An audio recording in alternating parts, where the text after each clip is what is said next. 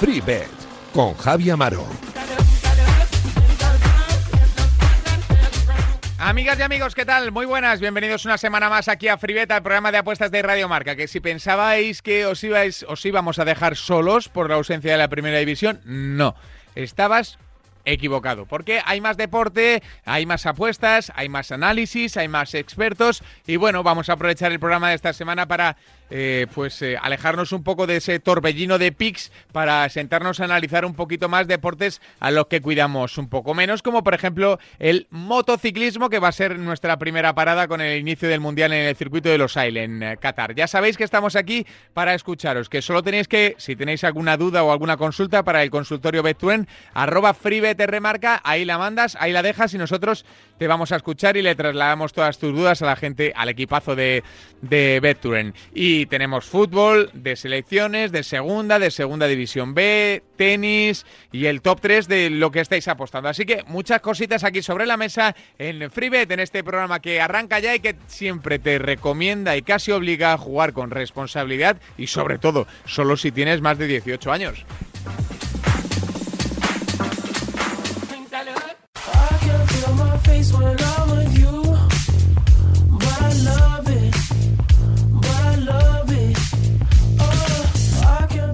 A ver, lo primero que tenemos que hacer es darle la bienvenida a un nuevo tipster que se suma a la cartera de expertos aquí para hablar de deporte.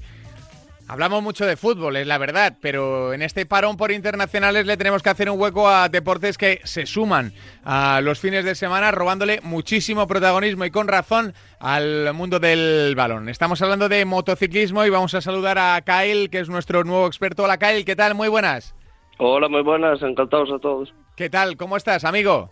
Pues, pues con muchas ganas ya de que empiece todo esto, de que empiecen los motores a rugir y, de que empiecen ya las carreras. Ya huele a gas, ¿eh? Ya huele a gas. gasolina desde aquí. Ya te, ya te digo, ya te digo. Oye, amigo Kyle, eh, al margen de eh, analizar las eh, tres categorías, esta primera prueba, las sensaciones que te ha dejado la pretemporada, vamos a presentarte primero. dinos dónde te puede encontrar la gente, dónde te puede buscar para, para seguir tu conocimiento, tus apuntes, tus redes sociales, tus pics. Cuéntanos. Pues eh, tengo tengo el Twitter, que es eh, Wisdom Boys, bueno, creo que se llama Wisdom Pigs, pero bueno, el nombre es Wisdom Boys. El canal de Telegram lo mismo, tengo un canal gratuito donde de vez en cuando dejo los pics, pero vamos, si me quieren leer, eh, en Twitter y, y cada semana dejo un par de pics en el pensador y ahí redacto un poco tal, una explicación más seria y, y ahí se me puede leer también. Bueno, pues eh, dicho está, los canales de comunicación de Kyle para hablar de motociclismo que se incorpora, como decíamos, a los fines de semana desde Qatar, en un circuito pues eh, que ya se tienen trillados los, eh, los pilotos y con muchísimas ganas de, ver las sensaciones que, tienen todos sobre, sobre la moto. Y lo primero, Kyle, categoría reina sin Mar Márquez. Sí, la verdad es que la noticia saltó ayer al mediodía y el propio piloto ha confirmado desde su cuenta de Twitter que en principio como mínimo se perderá las dos primeras carreras en Qatar y creo que el 12 de abril, que es el lunes, la semana misma que van a Portimao, tiene una evaluación médica y, desde ese día pues tendremos más noticias. Eh, ¿Te cambia mucho el paso la presencia de Mar Márquez para analizar la carrera o no? Eh, sinceramente, yo hablando con un, con un colega mío que llevo mucho tiempo hablando de motos, yo le decía que después de que los pilotos de MotoGP llevasen cuatro días rodando en Qatar, que Mark lleva ocho meses sin probar una MotoGP, yo mm, dudaba mucho de que hiciese un resultado competitivo estilo un top 6 o algo así. Entonces creo que para esta carrera de Qatar en principio no creo que cambie mucho. Hmm. Eso que le, dijeron, ¿no? Sus compañeros, si, te subes es para quedar el último, no, no, no debes hacer nada que, que complique tu, tu presencia, ¿no? Algo así, que, que, que la moto no es algo que, que, se olvide, pero tampoco hay que eh, subestimar, ¿no? La preparación física, estar eh, dando muchas vueltas de pretemporada, ¿no? Exacto, estos tíos son fueras de serie, pero en las declaraciones del primer día del test, todo, la frase del, del día es no recordaba lo rápido que se va con una MotoGP. O sea, hasta estos niveles llegamos. Hmm, es que, claro, las sensaciones no son las mismas de verlos por la tele que de subirte una moto, tener que soportar el peso y, trazar curvas. Eh, aclarado este punto, que es el de Mar Márquez y la gran ausencia, seguro, en la primera y en la segunda carrera, vamos a ponernos el, mono, a, ver por dónde, por dónde crees que va a ir la carrera. ¿Cómo crees que va a ser? Todavía sin los tiempos de los entrenamientos libres que arrancarán el, el jueves, pero eh, ¿qué crees que va a pasar en esa carrera? Bueno, en principio creo que, Jack Miller tiene una gran ventaja porque tiene un misil, que es la Ducati, que, creo que han, han roto el récord a 357 kilómetros hora, llegó a marcar Zarco, y tiene una ventaja de unos 10-12 kilómetros por hora eh, respecto a sus rivales. Y, y, Qatar tiene una recta que es de las más largas del calendario y bueno, ya hemos visto, lo vicioso ha sido el, ganador de Qatar en los últimos años.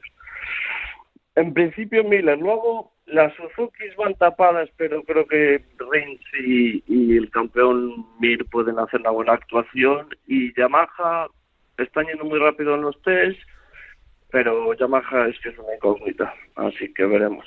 Hmm. Eh, si nos quedamos con Miller, que, que es un piloto que ya conocemos que va rápido en, moto. Eh, ¿Crees que la carrera va a ser eh, para él desde el principio por esa punta de velocidad o va a ser una carrera un poquito más de estrategia, manteniendo ahí un pelotón de 3, 4 como hemos visto en algunas ocasiones para en mitad de carrera o en el tramo decisivo pegar el estirón?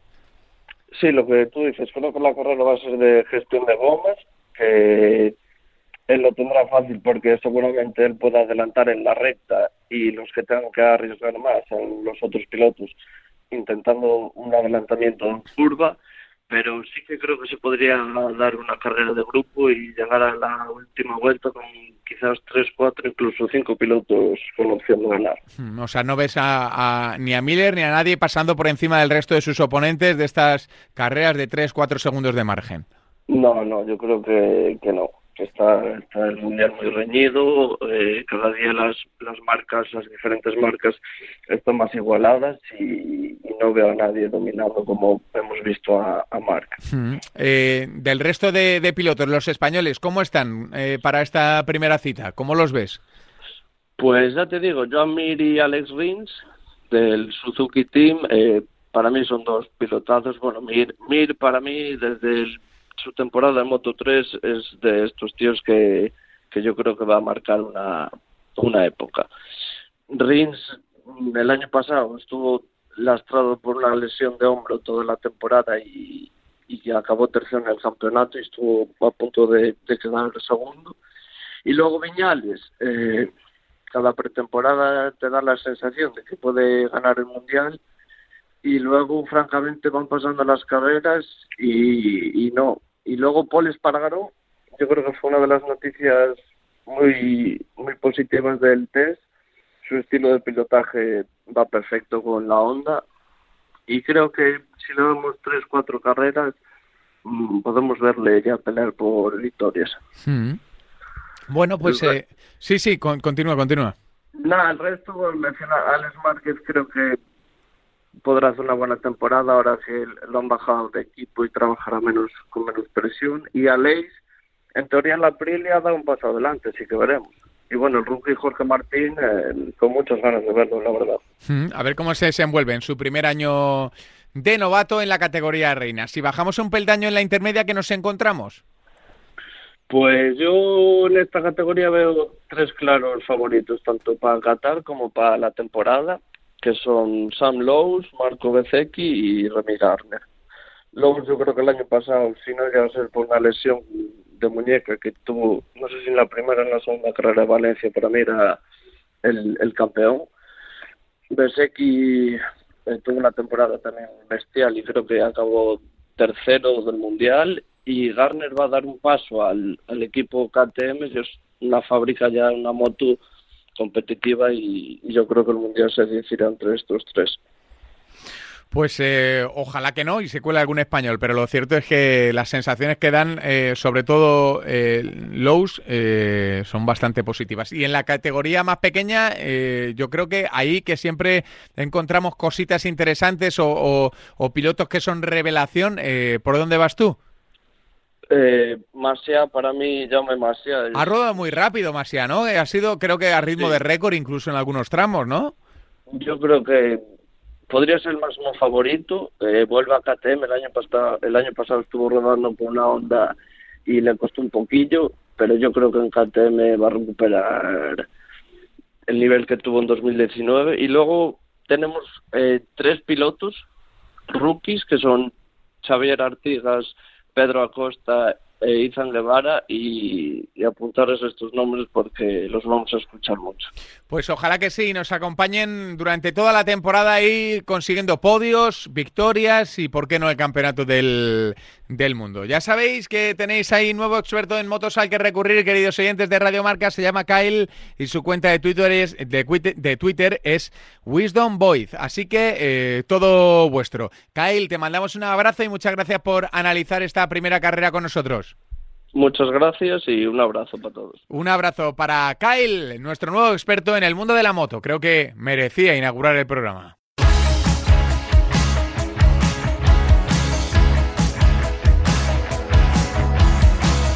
Venga, que ya está con nosotros Samu Puello, arroba pens apuestas, con una sola S, eh, que he dicho pens, pero es solo una S. Hola Samu, ¿qué tal? Muy buenas. Hola, muy buenas, Javi. ¿Todo bien, Samu? Todo bien, muy Much- bien. mucho lío, ¿no? Has aprovechado este parón por internacionales para hacer cositas en casa, ¿no? Sí, sí, sí, te lo han llevado por línea interna, ¿no? Efecti- Efectivamente, no, porque compartimos vicios, Samu y yo, ¿sabes? Entonces, cuando él hace una cosa, yo la- le copio inmediatamente. Esto es lo que, esto es lo que tenemos, Samu, lo que tenemos. La gente de bien, la gente que, que- que quiere poner, que quiere poner bonita su casa. Esto es, esto es Esas fundamental. mudanzas interminables Eso. que parece que se acaban, pero no, se alargan. Eso es, hombre, ese sofá cómodo para ver el fútbol Sí, o para ver sí, el sí. baloncesto, estas La cosas. estamos habilitando para, para que todo relacionado con las apuestas sea todavía mucho mejor. Eso Así es, que, para, bueno, para hacer un pequeño estadio en el salón, que también, oye. ¿eh? oye, Samu, ¿más relajado esta semana o no? Porque claro, como no hay primera división, la gente suele tender a pensar que hay poquita tarea, pero no sé si con todo el follón de segunda, de segunda B, de los que se van, de los que no se van con sus selecciones, de la nueva confección de los grupos de la, de la Federación Española de, de Fútbol, tenéis más o menos lío, que esto es lo de siempre. Pues en este caso mucho más. Mucho Ya me- más ya me porque, imaginaba, ya me eh, imaginaba. Sí, es verdad que no hay primera división, pero nos encontramos en la última semana del mes de marzo y estamos en ligero negativo tanto en la web como en el premium. La verdad que es la primera vez esta temporada que nos toca afrontar el último fin de semana negativo, pero bueno, eh, hay que eh, ponerle todas las ganas y toda la ilusión del mundo e intentar voltear esta situación, siendo consciente, como siempre decimos, que se termina en negativo. Al final no pasa nada, es un mes, jode, pero es un mes. Eh, pero bueno, por nuestra parte que no quede, así que nada, al lío con esa segunda vez, esa tercera división, que nos trae un poco de cabeza que hemos tenido que estudiar para ver cómo va a ser eh, la confección de esa fase 2 y los diferentes grupos que va a haber. Mm, Esto es lo de siempre, Samu, y muchas veces lo decimos, ¿no? Da igual eh, terminar en negativo un mes si luego al término del año terminas en muy positivo, como probablemente sea vuestro caso. Pero claro, es que molesta, ¿eh? Lo ves ahí en, ves ahí en rojo y dices tú, sí, es que estamos tan cerca. No hay que perder los nervios. Esto, es- esto es algo muy de tipster profesional, ¿no? Es Tener la cabeza fría para saber que, que, que, que, bueno, que se pueden hacer cosas y que se tienen que hacer cosas, pero siempre con, con cabeza, ¿no? Buscando la efectividad máxima. Exacto, sí. Nosotros, por ejemplo, ahora vamos a establecer una hoja de ruta para ver qué es lo que hacemos. Si lanzamos primero picks entre semana para acercarnos eh, o no, todo dependerá de lo que veamos con valor. Eh, puede ser que caiga algo entre semana, pero no nos vamos a volver locos, ni tampoco nos vamos a volver locos el fin de semana. Vamos a lanzar, como siempre, entre 3 y 5 picks, cruzando los dedos y confiando en que salgan bien y, y podamos poner eso en verde. Pero al final, eh, por ejemplo, en el servicio premium llevamos más de 50 unidades ganadas. Si marzo acaba en menos 2, no será un drama, pero eh, no hay que negar que nos fastidia y que nos levantaremos el lunes y estaremos jodidos seguro. Así que si no pasa mucho mejor y si pasa pues nada, a pensar en abril y a, ya tirado hacia adelante. Bueno, seguro que irá bien, eso vaya por delante. Y luego, para analizar la jornada, eh, hemos hablado aquí por línea interna un poquito de segunda, un poquito de segunda B, ¿no? A ver cómo, cómo afrontamos, bueno, segunda B, eh, el, lío de la segunda B en cuanto a grupos, equipos, eh, cosas que pueden pasar pronto, cosas que, cosas que pasarán más tarde. Pero bueno, vamos primero con la segunda y, y nos asomamos ahí a ver cuáles son vuestras intenciones, Samu.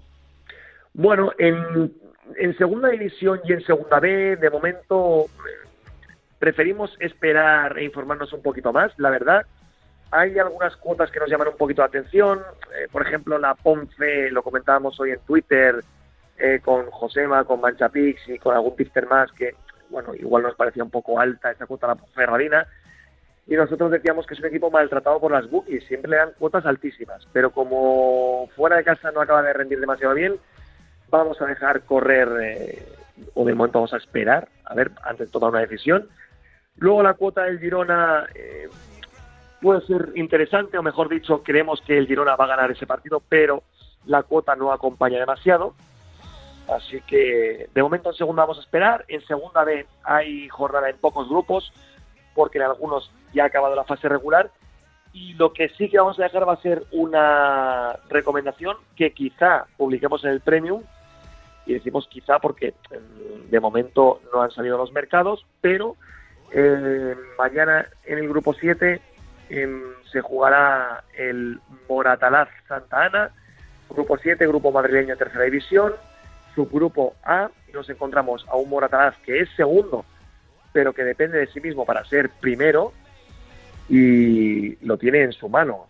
Que al Moratalaz le quedan dos partidos, a la Larve, que es el líder, le queda uno, precisamente contra el Moratalaz, va a ser un duelo apasionante, pero si el Moratalaz le gana al Santa Ana, empatando en el Vicente del Bosque contra el Adarve eh, le servirá para ser campeón. Igualmente el ser campeón o no en estos subgrupos importa poco porque lo que hay que mirar también es cómo van en el otro subgrupo. Y en este caso el Moratalaz tiene 49 puntos, pero en el subgrupo B Leganés B tiene 47 y el Móstoles tiene 44. Luego vamos a explicar con más detalle cómo funcionan estos de los subgrupos y la siguiente fase, pero hay que decir que se van a juntar los tres primeros del subgrupo A y los tres primeros del subgrupo B, y los dos que tengan más puntos van a subir. Por lo tanto, ahora mismo el Moratalaz es cuarto, que quiere decir que está obligadísimo a ganar. Y ahora es cuando entra en acción el Santa Ana, que es el peor equipo del grupo 7, tiene solo nueve puntos, una dinámica espantosa, 11 goles a favor, 48 en contra y que ha cosechado resultados muy negativos contra los equipos de media tabla hacia arriba. Contra los equipos de media tabla hacia abajo también, pero bueno, ha dado la cara en algunos partidos. Pero hay que tener en cuenta que Santana ha perdido 15 de los 20 partidos que ha disputado. Se enfrenta a un equipo que se juega la vida, que tiene que sumar los tres puntos sí o sí, y que en el partido de ida le ganó por un gol a cuatro. Es decir, todo lo que no sea una victoria del Moratalaz por dos o más goles sería una sorpresa increíble. ¿Puede pasar? Sí, evidentemente. Quizá el Moratalaz rote un poquito, salga al campo un poquito confiado, pero bueno, igualmente en cuanto se pongan las pilas tienen que golear este partido. Ya decimos, en el partido de ida ganaron por tres goles de diferencia y el Santana ha perdido algún jugador importante respecto a, la primera vuelta. Así que mm, apostaremos por el handicap menos uno y medio favorable a Santana que saldrá a lo largo del día. Bueno, si estás escuchando este programa en directo en Radio Marca, que sepas que el partido ya se ha jugado, pero como sabéis todos los oyentes habituales de este espacio que, se graba, que lo grabamos eh, a lo largo del miércoles o del martes, pues eh, que sepas que va a estar subido a la red para que puedas cazar este o esta recomendación del pensador a tiempo. Es importante decirlo, sí, muchos de nuestros seguidores que también son oyentes de FreeBet, pues justo cuando se cuelga en las redes lo escuchan y nos parecía ya que esta semana no hay primera división y que en segunda no tenemos las cosas muy claras, además de no haber jornada en muchos grupos de segunda B, pues em, nos eh, queríamos dejar un pique en nuestra especialidad que es la tercera división. Em, más que nada, bueno, si alguien lo escucha después, también puede mirar cómo ha ido el, el resultado, ¿no? Para ver si se ha cumplido o no este pronóstico y nada, sobre todo eh, quedarse con el análisis porque para nosotros pase lo que pase, es un pick que tiene muchísimo valor. Pues esa es la, clave del éxito en el largo plazo, eh, analizar bien, eh, ser eh, pues un gran lector de partidos, como son los chicos del Pensador de Apuestas, y luego pues esperar que el fútbol haga su trabajo, que suele hacerlo. Samu, para ir terminando, al margen de lo de de lo de los grupos y los subgrupos. Eh, os está dando mucho curro porque, como dices, hay que comparar eh, o hay que juntar los, los, subgrupos del mismo grupo para hacer la liguilla posterior. Es decir, que, da un poco igual la clasificación ahora como la veas, sino tienes que pensar en cómo será. Sí, y aparte hay algunos subgrupos en el que hay que ponderar la puntuación, porque eh, hay subgrupos que el A tiene 12 equipos y el B tiene 11. Evidentemente, los del grupo con más equipos tienen posibilidad de hacer más puntos y hay que ponderarlo. Pero si te parece, Javi, vamos a hacer un breve resumen de, cómo irían estos esta segunda fase. Eh, digamos, los tres primeros de cada subgrupo pasan al subgrupo de campeones, por decirlo de alguna manera, y se enfrentan entre sí. Por lo tanto, em, hay una, un nuevo subgrupo de seis equipos y los de cada subgrupo se van a enfrentar a los del otro subgrupo. Es decir, los que están en el subgrupo A ya se han enfrentado entre sí, se mantiene la puntuación de lo que han hecho y ahora se enfrentarán a los tres equipos del otro subgrupo. Entonces, se crea el subgrupo de seis y los dos primeros ascienden. ¿Qué pasa con los otros cuatro? Que van a una repesca con los dos primeros de la fase eh, intermedia, es decir, los que quedan eh, clasificados en el cuarto, quinto y sexto puesto, se enfrentan a los del cuarto, quinto y sexto puesto del otro subgrupo y los dos primeros también eh, se enfrentarán con estos que, no han subido directamente en, del primero, segundo y el tercero.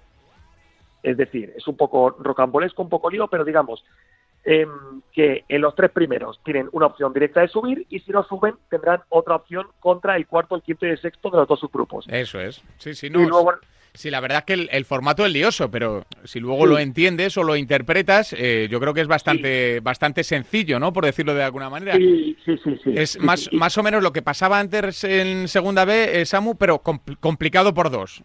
Sí, sí, porque como hay subgrupos, eh, le añade esa dosis de complicación. Pero bueno, em, si lo, realmente te paras un momento a estudiarlo mínimamente, es más fácil de lo que parece. Luego nos quedan los del grupo de descenso, que son del séptimo al décimo o un décimo o duodécimo, depende de cada grupo. Entonces, estos hacen, se enfrentan a séptimo, octavo, noveno, décimo, undécimo y duodécimo del otro subgrupo y los últimos bajan. ¿Y cuántos bajan? Pues depende de cada grupo, porque hay grupos en los que hay cuatro equipos que descienden, otros grupos que descienden cinco, otros grupos que descienden seis, es decir, depende de cada grupo, pero estos eh, es muy fácil. O descienden o se salvan. Ya no se van a reenganchar a otro subgrupo. Y bueno, eh, esto sería en cuanto a tercera división. Y en segunda B es exactamente lo mismo, pero eh, algunos tienen la opción de subir a segunda división, a la Liga Smartbank, y otros tienen la opción de subir a la primera de la Real Federación Española de Fútbol, que es como una nueva segunda B, pero con un poquito más de nivel. Hmm.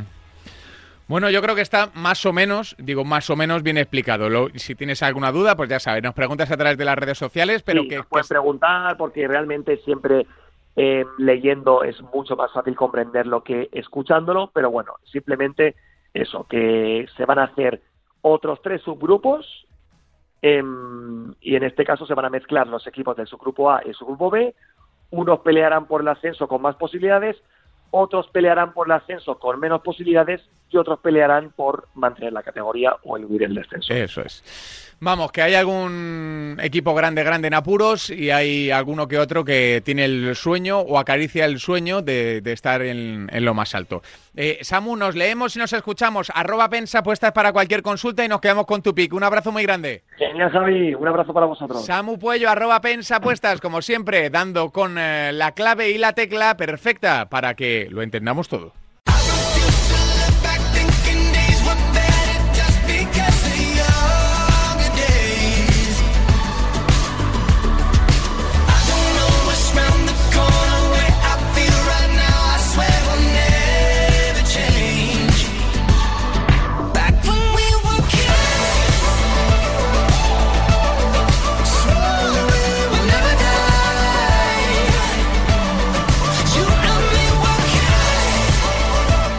Venga, vamos a asomarnos al mundo del fútbol, que, bueno, yo creo que sin primera nos regala cosas interesantes del mundo de la selección, también de Segunda División B. Arroba José Mabet, ¿qué tal? Muy buenas. Hola Javi, ¿qué tal? Muy buenas. ¿Todo en orden? Sí, sí, todo bien. Eh, único que esta semana tenemos descanso de primera, que es donde solemos tener más pronósticos y habrá que ver, ponerse un poco al día con las selecciones y, seguir con, la segunda y demás. Eso es, porque la segunda tiene miga y también España. Vamos primero con España. Eh, Josema, eh, ¿te gustó la lista del Lucho? Que tú sueles ser bastante crítico ahí con, algunas decisiones, o pedigüeño, de me gusta este más que el otro, eh, no sé, ¿te gusta lo de Pedri? ¿Te gusta lo de Brian Hill? ¿Te gusta lo de Robert Sánchez?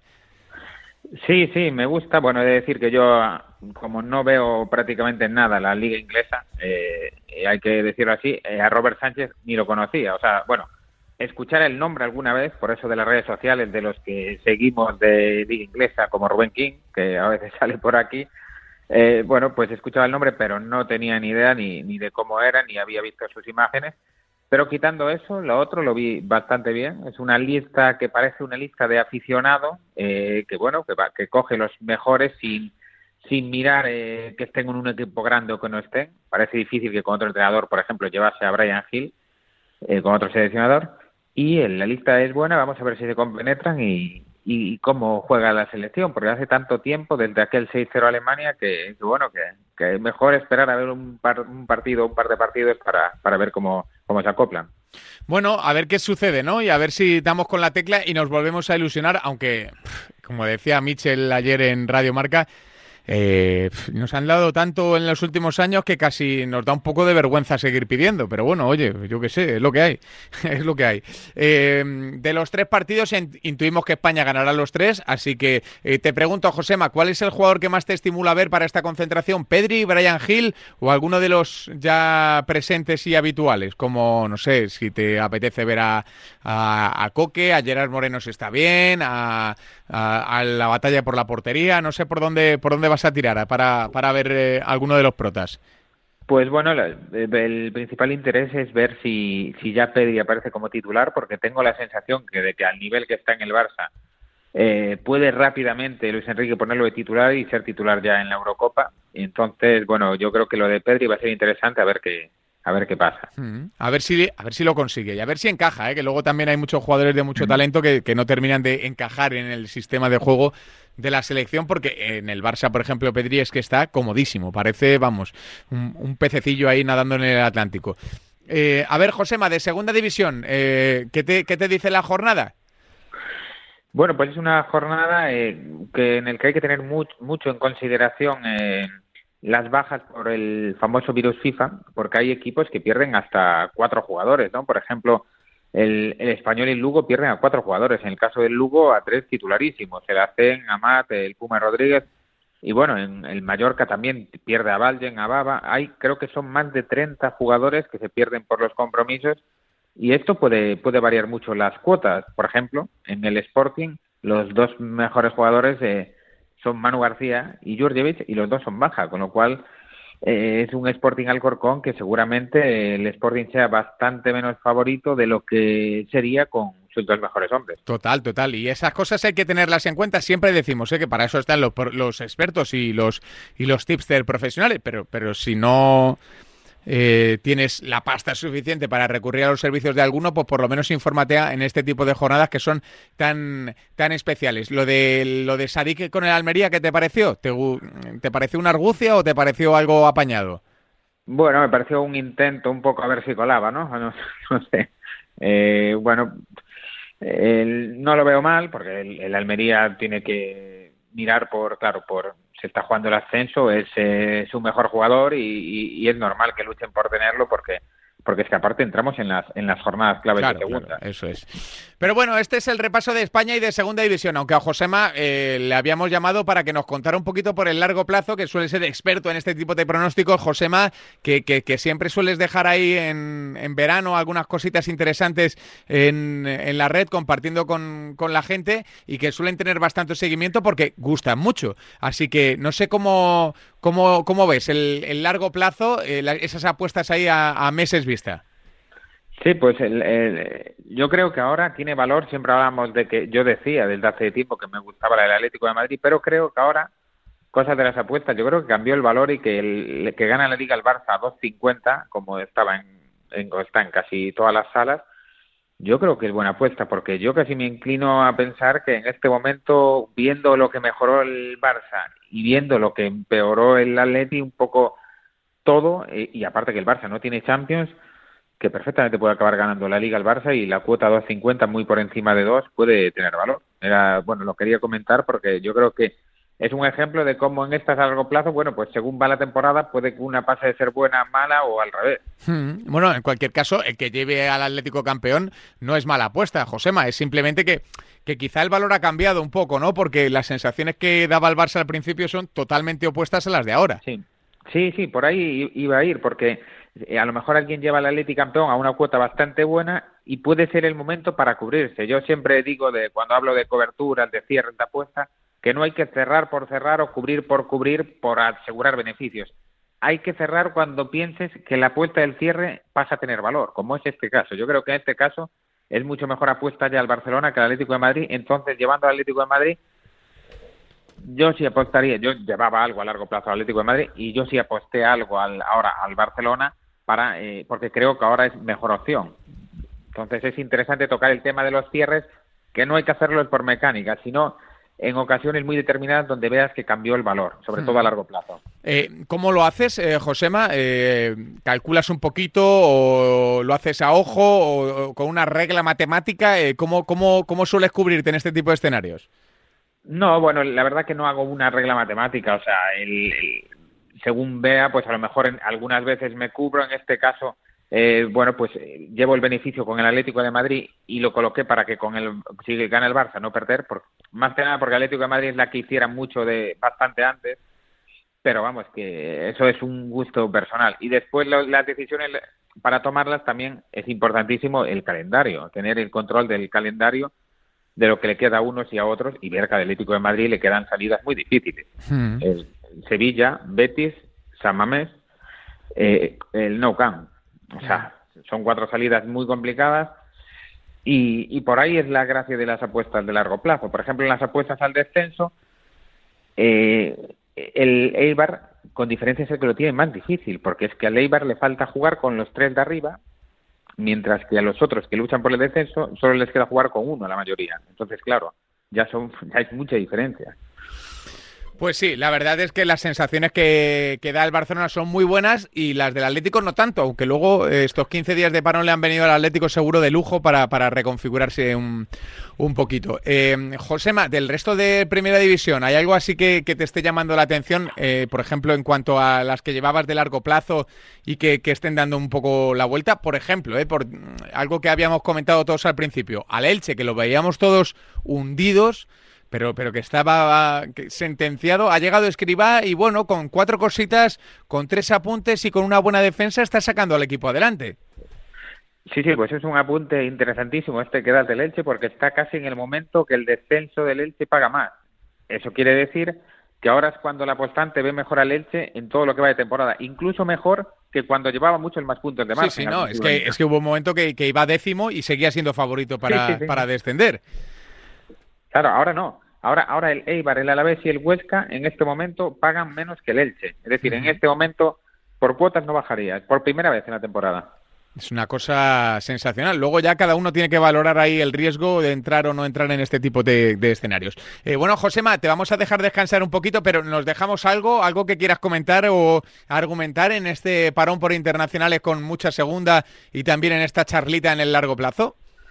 Bueno, pues eh, comentar sobre los partidos de clasificación para el Mundial en Europa, que esta es la fase de clasificación más difícil probablemente desde Estados Unidos 94.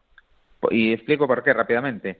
Porque eh, antes, en todas las fases de clasificación, los segundos de grupo iban al, al playoff, una eliminatoria, el que ganaba subía. Es decir, la, famosa repesca, ¿no? La repesca, la repesca, eh, pero de cada dos, o sea, tú quedabas segundo, era una eliminatoria. Si pasaba, subía. Ahora no, ahora cuidado. Ahora, si quedas segundo, vas a un grupo de cuatro, juegas semifinales y luego final a un partido. Es decir, hay que pasar dos rondas para meterse si quedas segundo.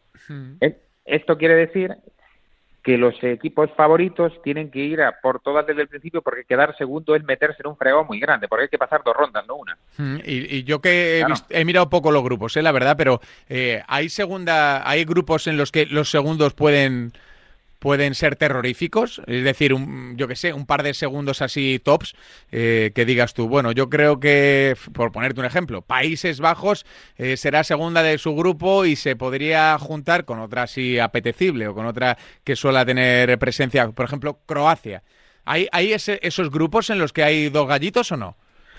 Pueden darse, pueden darse cosas así, porque por ejemplo, eh, Países Bajos está en el grupo con Turquía y Noruega, bueno, digo Noruega porque ahora viene con Haaland y Odegaard por detrás. Bueno, hay que ver, igual da alguna sorpresilla por sí, ahí. no, no, bueno, claro, es que luego el, fútbol da muchas vueltas. Y luego, José más sobre todo en esta época de, de COVID, que es que eh, te estás jugando la vida y, de repente hay un pequeño brote en tu vestuario, se te caen los cuatro jugadores titulares de tu equipo y a ver qué hacemos. O sea, es que no es tan fácil, ¿eh? No es tan fácil el momento futbolístico. Eh, yo qué sé, le puede pasar a España también, ¿eh? O sea, tiene un brote de, de COVID de seis jugadores importantes salen seis menos habituales y de repente te pierde un partido. También, sí, sí, sí, sí. Y después otro grupo muy interesante de una mítica que se puede meter en un lío es Italia, porque está en el mismo grupo con Suiza, que a mí Suiza es un equipo que me gusta mucho. Muy rocoso, sí, señor. Muy rocoso, muy difícil, ya se vio contra España lo que le costó, de hecho empató los dos partidos. Está en el mismo grupo Italia y Suiza, y ahí, como Suiza quede primero, Italia segundo, Italia pasar dos eliminatorios a partido único, puede meterse en un lío bueno y ya no sería la primera vez porque hace nada quedó eliminado, si recuerdas, en, su propio campo, que no pasara del empate. Sí, sí, sí, sí. Es que Italia tampoco va muy sobrada de talento. ¿eh? ¿eh? tiene buenos jugadores, pero no tantos como para andar jugueteando. Bueno, pues Josema, me ha encantado mucho la charla, ¿eh? lejos ahí del, del pronóstico puro y duro que muchas veces nos atrapa en primera división. Esta charla de fútbol y de apuestas tiene, tiene muchísimo valor. Así que gracias por compartir ahí tu conocimiento con toda la gente de Freebet en Radio Marca. Nada, muchas gracias como siempre a, eh, vosotros y, bueno, la semana que viene ya volvemos con los pronósticos, que ya vuelve la primera y ya y ya vamos más al formato más, eh, más típico. Eso es. José Mat, un abrazo muy grande, amigo. Chao, chao, un abrazo. Un abrazo para arroba José Mabet, lo tiene todo, ¿eh? ya sabéis que es eh, un buen tuitero, tiene mucho conocimiento de apuestas y además lleva un año sensacional dejando por aquí muchos verdes para todos vosotros.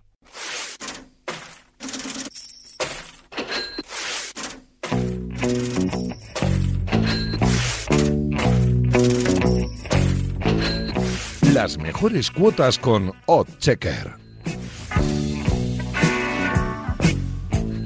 Ya está con nosotros nuestro amigo Jared de Checker. Hola Jared, ¿qué tal? Muy buenas. ¿Qué tal, Amaro? Bueno, pues modo primaveral ya puesto, ¿eh? Y modo de fútbol internacional, así que estupendamente. No me digas que ya vas en manga corta.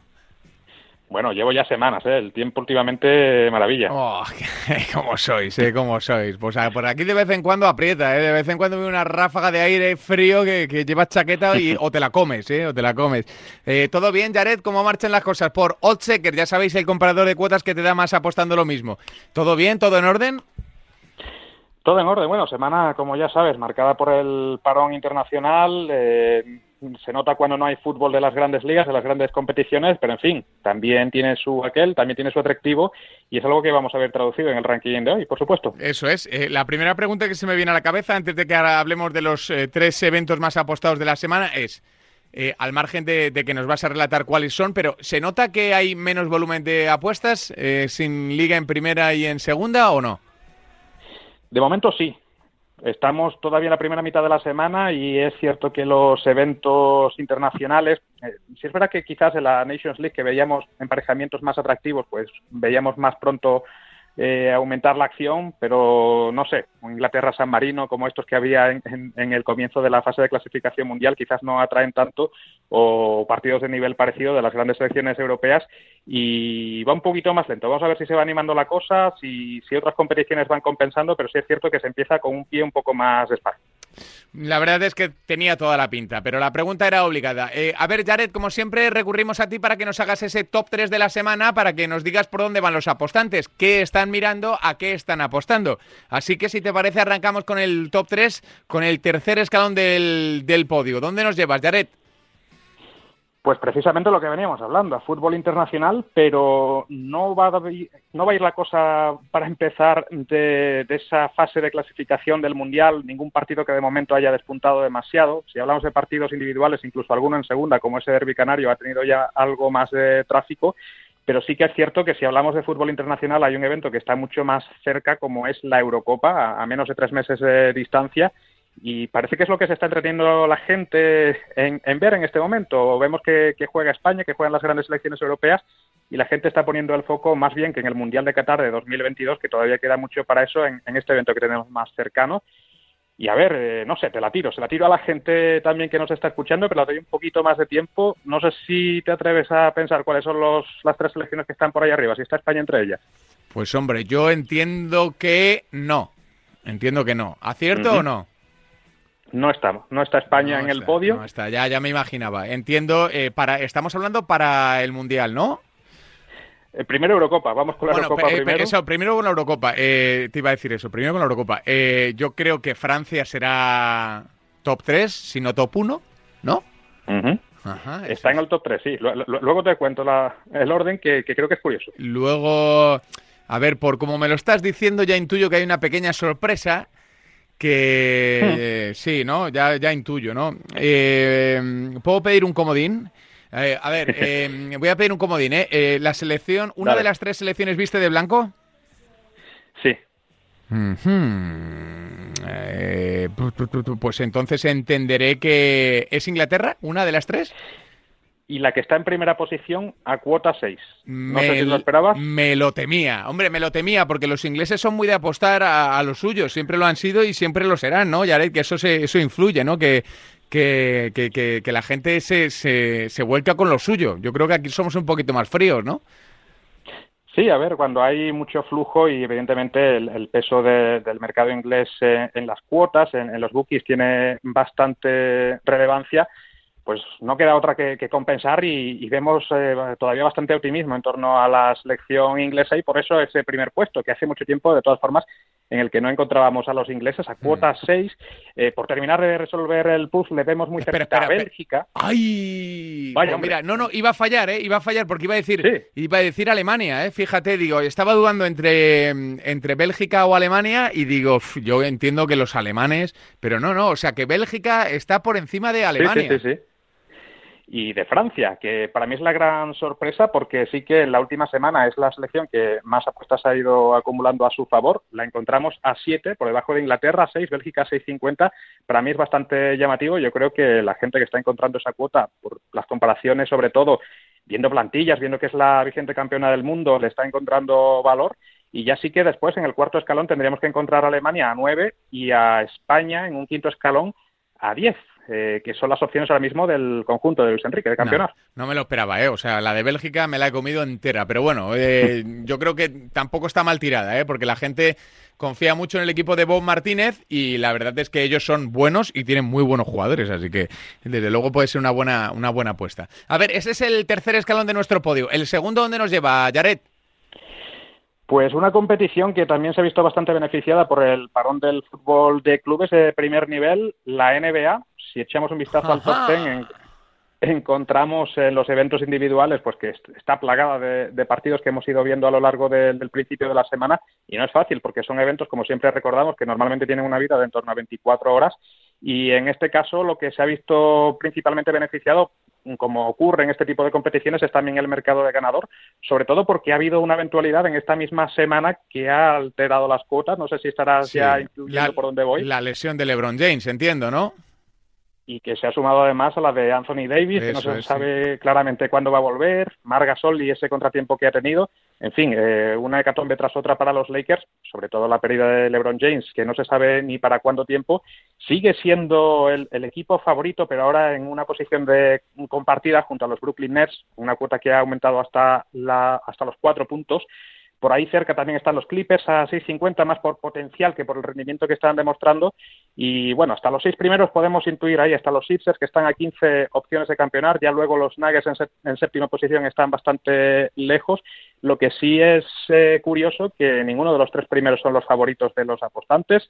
Estamos encontrando sobre todo a los Bucks, un, apoyo enorme a cuota 9, por, primero por la forma que está demostrando últimamente y porque hay mucha antetomanía en España, y precisamente los Sixers, de los que te hablaba, son los líderes en el este, aún así los encontramos todavía a cuota 15 y parece que está haciendo las eliques algún que otro usuario de Checker esta semana. Sí, sí, la verdad es que las cosas eh, para Lakers se están pintando regular tirando a feas, igual que el año pasado le salía todo, este año no del todo.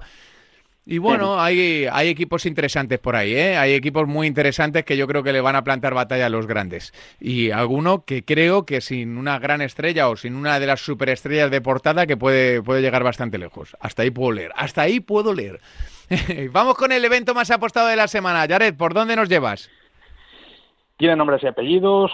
El ganador de Eurovisión, prácticamente ya creo que en cada semana vamos a tener incluso que dejarlo al margen para poder centrarnos en los demás, porque el top 1 eh, de aquí hasta mayo posiblemente va a estar muy claro cada semana. Sí te hablo muy rápido de las dos grandes irrupciones que ha habido, porque siempre veníamos hablando de Islandia como la gran favorita, fue eh, eh, publicar cuál iba a ser el tema que defendía su candidato y tener buena acogida, pero aún así que era una octava plaza a, cuota 21, que, que, a ver, ojalá la tuvieran las cantoyas, ya le gustaría para, para él, pero sí que ve desde cierta distancia ahora mismo las dos grandes favoritas que han irrumpido, no, no habíamos hablado hasta ahora de ellas, Malta a 4.50, que, es increíble lo que este país tan diminuto está dando que hablar en Eurovisión en los últimos años, con una propuesta en, en, francés, Je me casse, es, el título, el resto de la letra sí que es cierto que está en inglés, pero bueno, sería algo así como Me largo, que habla mucho de, ese empoderamiento femenino tan, tan en boga y que a mí me recuerda mucho a, la ganadora de 2018, a Anita de Israel, y ese I'm not your toy, no soy tu juguete, que prácticamente se calca con I'm not your baby,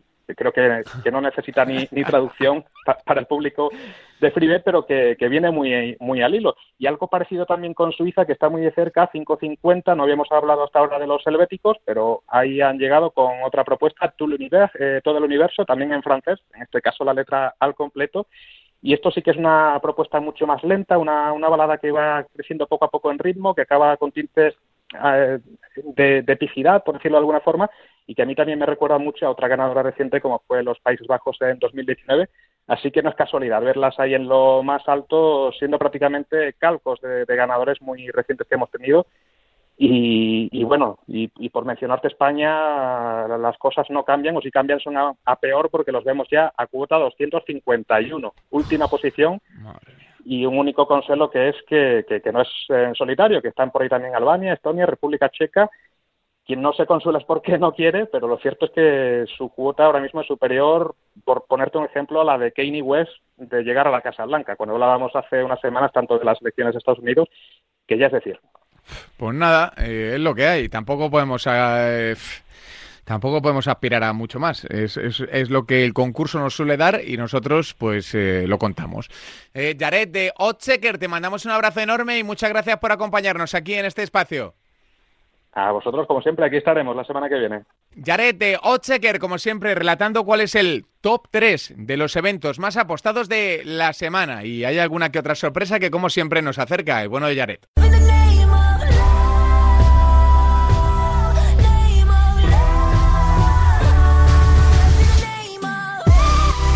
Venga, vamos a asomarnos al mundo de la raqueta, que hay muchísima actividad estas semanas, con renuncias importantes al torneo de Miami y con todo lo que viene, que ya se asoma la tierra batida. Hola Sergi, de Esto es Tenis, ¿qué tal? Muy buenas.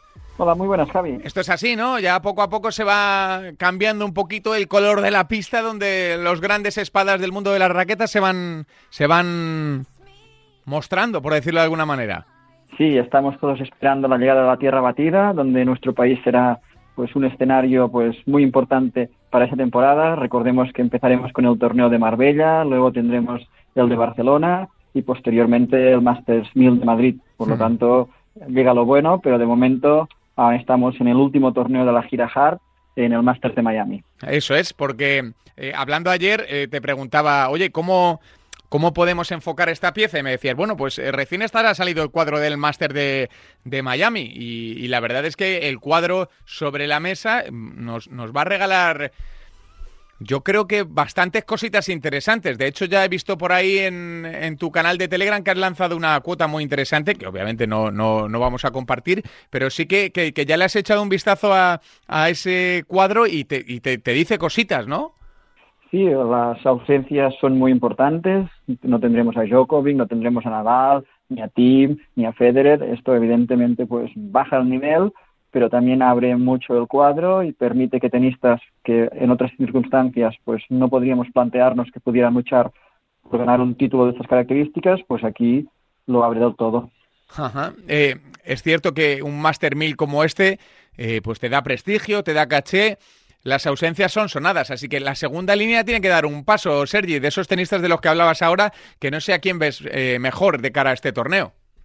Aquí el que llega en mejor momento sería el ruso Daniel Medvedev. La pista es ideal para sus condiciones. En el Open de Australia, pues ya nos deleitó con una actuación estelar y solo Djokovic en la final le apartó del título. Y aquí con la ausencia de los grandes parte como el máximo favorito. Además, tiene un cuadro realmente favorable. Hmm, eh, el cuadro le ha sonreído al bueno de Daniel, ¿no? Aunque últimamente, bueno, eh, tú le sigues más, ¿eh? Últimamente está un poco... No sé si enfadado, pero tiene, unos gestos ahí un poco extraños, ¿no? Sí, es un tenista con una actitud un tanto particular. Y bueno, ya sabemos que cada tenista tiene sus, pues sus excentricidades. cada, uno, cada, uno tiene, cada uno tiene su tara, eso es verdad, pero, pero es verdad que últimamente le vemos ahí como un poquito, y eso que está ganando mucho, ¿no? Le vemos ahí como un poquito más irritado de lo normal. Sí, yo creo que es la presión que él mismo se pone por alcanzar ya de una vez lo más alto del ranking. Él se ve número uno mundial, pero luego llega el momento decisivo y aún contra, ya sea contra Nadal en tierra batida, ya sea ante Djokovic en pista dura, pues no acaba de dar el paso definitivo. Hmm. ¿Y es un problema de cabeza, Sergi, o es un problema de, que él se siente número uno pero todavía no le alcanza? Por nivel, si le comparamos con cuando rinde contra tenistas que no son top, lo es. Su nivel es para ser número uno mundial. El problema es que cuando salta a la pista y tiene que competir con alguien que le ponen apuros y que pues que tiene que sufrir sobre la pista, de momento aún no ha dado el paso definitivo. Hmm.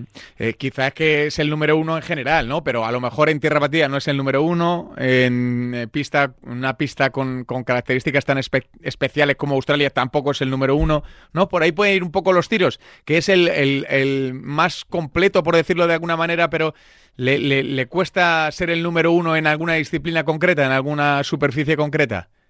Sí, sobre todo sobre la pista dura es donde más cómodo se siente y más que el número uno diría que es el más regular porque él compite de la misma forma en un ATP 250, un ATP 500, un Masters 1000, pero claro, luego llega el Gran Slam y ahí sí que aún le falta demostrar que es el mejor.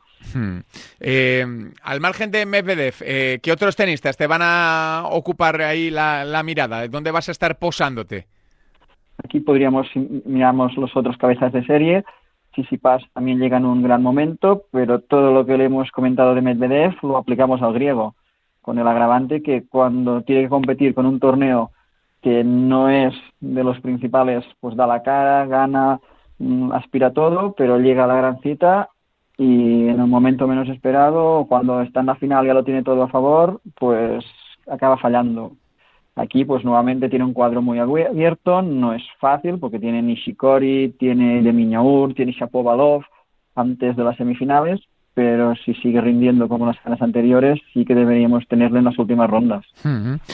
Tsitsipas, Medvedev y luego al margen de, esos dos tenistas, supongo que la representación española anda un poco mermada por la ausencia de Nadal, así que no nos imaginamos muchas alegrías, ¿o sí? Aquí todo dependerá de Roberto Bautista es el único español con opciones reales de poder alcanzar las últimas rondas. En la última vez que se disputó este torneo, que fue en 2019, si recuerdas, derrotó a Novak Djokovic en estas pistas. La pista es ideal para sus condiciones.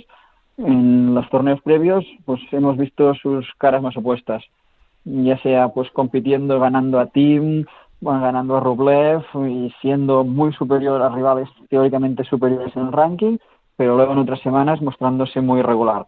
Aquí su camino hasta los cuartos de final es muy asequible, mm, es favorito, pero claro, con Roberto no lo sabes. Si realmente muestra su mejor versión, ahí estará en cuartos de final previsiblemente ante Medvedev y no descartemos que da la sorpresa. Hmm. Bueno, pues eh, ojalá, ojalá le veamos ahí en las rondas finales porque Roberto Bautista es un tipo que compite o suele competir bastante bien contra grandes tenistas. Eh, Sergi, te dejamos descansar. Gracias por el análisis tan detallado de este cuadro de los próximos días del mundo de la raqueta que va a ser espectacular. Sin primeras espadas, pero aún así un torneo bastante espectacular. Sergi, un abrazo muy grande, amigo. Un saludo, hasta la próxima. Un saludo. Ya sabéis que podéis leer las previas este año, las previas de Sergi, que son de las cosas más consumidas en eh, Telegram y en eh, el mundo de las apuestas, en la página del Pensador. Ahí están todas las previas con muchísimo trabajo y muchísimos aciertos del bueno de Sergi.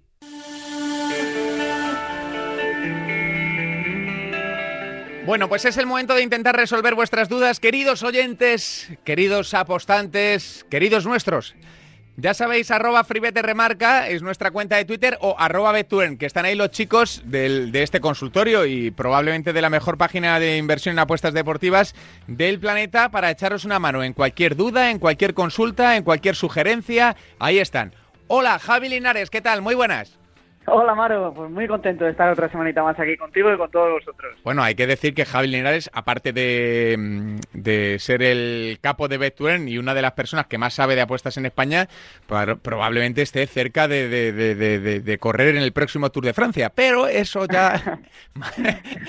vaya, vaya piernas, eh, Javi, por favor, deja ya de montar en bici, eh, te llamo al orden, ¿eh? bueno, ya sabes que esto de, los negocios relacionados con las apuestas desgasta mucho y por la bici ayuda a poner la mente en orden, Amaro. Pues es que es increíble. Yo el otro día vi tus registros y me quedé un poco chafado, ¿eh? Porque digo, ¿cuándo podré yo caminar así en bici? Luego está Dani aquí, nuestro, nuestro ingeniero de sonido hoy, que ha bajado, Javi, eh, un minuto y medio su tiempo en la subida a Navacerrada, ¿ha sido? Toma ya. Pues es que, claro, si estamos aquí rodeados de ciclistas, pues ya me contarás tú a mí qué hacemos aquí. ¿Qué hacemos? Pues yo sé. bueno, Javi, consultorio Bettuner que tienen eh, nuestros clientes un montón de dudas, un montón de preguntas. Y este consultorio puede ser de los que más me guste, porque hay un poco de todo y además hay preguntas eh, muy interesantes relacionadas con, cómo jugar. Y es algo que, a la gente le suele interesar mucho. Eh, arrancamos con la primera, Javi. Dice: Venga. Consejo práctico. Bueno, ha adjuntado unas capturas que obviamente no vamos a, a publicar, pero para que el oyente... Eh, o para que nos hiciéramos una idea de lo que el oyente tenía entre manos. Dice, teníamos una combi de amigos eh, de 10 euros para ganar casi mil. Nos faltó el hándicap asiático del Atlético de Madrid, que casualmente era el último partido. Llegó a pagarse 780. No el desenlace, que esto no lo adjuntamos en la pregunta, el desenlace es que palmaron, porque el Atlético ganó por la mínima. Dice, ¿recomendáis vender en estos casos o recomendáis aguantar como hicimos? A ver, el tema mm, de esto es que evidentemente no estamos hablando de apuestas de tipster y, de apuestas con valor. Entonces siempre recomendamos no vender cuando son apuestas de tipster y apuestas con mucho valor, porque pues se, se, apuesta a la cuota que dice el tipster por, por una razón, ¿no? Y es que entra dentro de los márgenes que tiene sentido hacer esa apuesta, pero esto, pues que son apuestas por diversión, es distinto y yo en este caso, pues probablemente si hubiera sido él, hubiera cerrado. ¿Por qué? Pues porque son apuestas un poco locas, por así decirlo. Es decir, que lo haces pues para ver si suena la flauta y hay suerte. Claro. Es decir, es como si echas el euromillón y te dicen, oye, que en vez de 50 millones te pago 23. Pues yo digo, no, que no siga el sorteo, dámelo 23 y a otra cosa mariposa. Claro, pues yo seguiría esta lógica con esto de las fanbets pues porque no son apuestas que, digas, es que necesito tanta cuota para que me sea rentable. No, aquí ya cuando apuestas sabes que a la larga probablemente vayas a perder dinero, lo haces más por diversión y pues quizá cerrar esos 700 euretes te va a dar mucho más diversión y mucha más satisfacción que dejarlo ahí hasta el final y llevarte con los 200 euros extras más. Claro. Yo cuando eh, chateaba con, bueno, intercambiaba DMs con el chaval, pensé eh, inmediatamente en que le quedaba un pick que para ellos era fácil, pero claro, la acumulación de suertes al final en algún momento te tiene que dar mala suerte, ¿no? Suerte, suerte, suerte, suerte, suerte, suerte, suerte. Claro, al final bueno, pues esa es la recomendación de Javi Linares. Si sigues a un tipster, no vendas, pero si es eh, recreativo como este oyente y una cuota tan alta que tienes ahí a mano, pues eh, esa es la recomendación de Javi. Dice la segunda pregunta, Linares, ¿todos sabéis los tenistas que amañan? ¿No se puede hacer nada contra ellos? Qué bueno, pues a ver, en primer lugar decir que al final, a la larga, parece que a los que van amañando de manera constante, les acaban sacando de las casas de apuestas, es decir, no sacan más sus partidos. Eh, yo ahora mismo no recuerdo nombres concretos porque hace ya mucho que no me he puesto a tenis y tal, pero cuando apostaba en su día hace unos años, yo recuerdo que año a año eran menos la lista de tenistas sospechosos que las casas de apuestas sacaban, porque al final pues ellos eh, una mañana la casa de apuestas no le va bien porque va a perder más dinero del que del que espera ganar con ese mm. tenista, ¿no? Porque si el usuario o el tenista o la familia del tenista, los amigos, lo que sea, tienen información oculta y ese partido pues no digamos que las cuotas no se pueden fijar con certeza porque hay factores externos que influyen, ¿no? Como los tamaños, pues las casas de apuestas van a perder mucho ahí. Entonces yo sí sé a ciencia cierta que las casas de apuestas poco a poco, cuando ellos mm, tienen relativa certeza de que alguien amaña, no sacan más, eh, no sacan más ese, ese, a ese tenista sus partidos. Entonces, bueno, pues poco a poco eh, van actuando. Lo que pasa que, claro, muchas veces la línea entre amaño y resultados extraños, pues es muy fina y, es complicado terminar de saber a ciencia cierta quién eh, amaña y lo hace, digamos, con cierta regularidad. Hmm. Y luego lo que decimos siempre, que no cada vez que pierdas una apuesta está amañada. O sea, Efectivamente. Quiero, decir que hay veces que, que, la culpa es tuya también, ¿sabes? claro, eso pasa mucho en las combinadas estas locas, de 10 tíos a 1-10. Ah, el capo 1-10 es un amaño. Pues no, es que los favoritos también de vez en cuando pierden. Claro, eso es, eso es. Y no siempre lo amañan, simplemente, pues como nos explica de vez en cuando Sergi, pues tienen otro torneo donde le dan más dinero, eh, la organización, quiero decir, por participar, y dice, pues mira, en este partido me voy a forzar poco porque quiero llegar fresco al otro y ya está. Efectivamente, en tenis se da muchísimo, muchísimas veces este tipo de circunstancias, porque al final hay torneos que puntúan más que otros, en otros defiende puntos, en otros no, el dinero de los premios también evidentemente que influye y eso pues les lleva a jugar con más intensidad o con menos, pero al final no es un amaño porque, digamos, entra dentro de la lógica de la competición del, deporte del tenis. Claro, eso es. Eh, y la tercera pregunta dice, ¿sabéis los motivos reales por los que Bet que es Bet365, decide limitar una cuenta o cancelarla. no sé si se refiere a eso. Principalmente, o sea, hay un motivo únicamente, es decir, y es el motivo de que no le sea rentable. Y ahora quizá han cambiado un poquito la forma en la que tienen de comunicarte la, la limitación, pero cuando yo empecé, el mensaje que te mandaban es, el equipo de analistas ha revisado la actividad de su cuenta y nos hemos dado cuenta que su actividad es incompatible con nuestros márgenes de beneficio más claro, el agua. Eh, no nos gusta cómo apuestas porque no nos es rentable.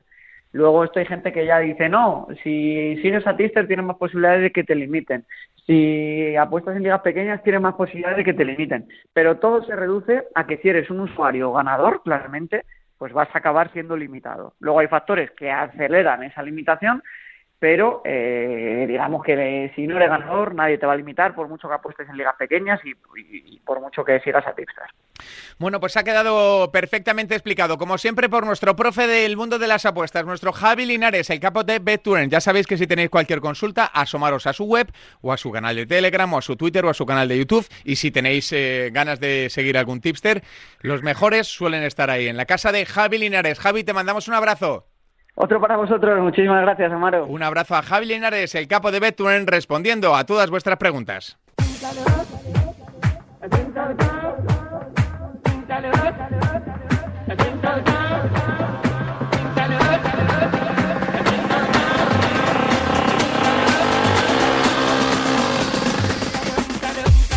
Punto y seguido. A este Freebet lo vamos a tener que dejar, no sin antes recordarte la cuenta de Twitter, arroba Freebet Remarca, para que no solo dejes ahí tus preguntas, para que como has escuchado Javi Linares las conteste, sino también para tener ahí el programita agendado, que lo subimos a redes sociales, ya está subido, así que si tienes alguna duda y estás escuchando este de programa en directo, que sepas que ya está en las redes sociales, en Spotify, en la plataforma Omnium, en un montón de sitios, en iBox también, y que pues estamos aquí para servirte, para ayudarte. Si tienes cualquier duda, cualquier consejo, cualquier sugerencia, aquí estamos para escucharla. Y que en siete días volveremos con más apuestas y con eh, más freebet, todo listo para que de la manita sigamos engordando el bank y, y consigamos batir a las bookies. Que es posible, sobre todo si confías en gente con perfiles verificados y que han demostrado a lo largo del tiempo que son rentables. Ya sabéis, solo mayores de 18 años que juegan con responsabilidad. FreeBet aquí en Radio Marca.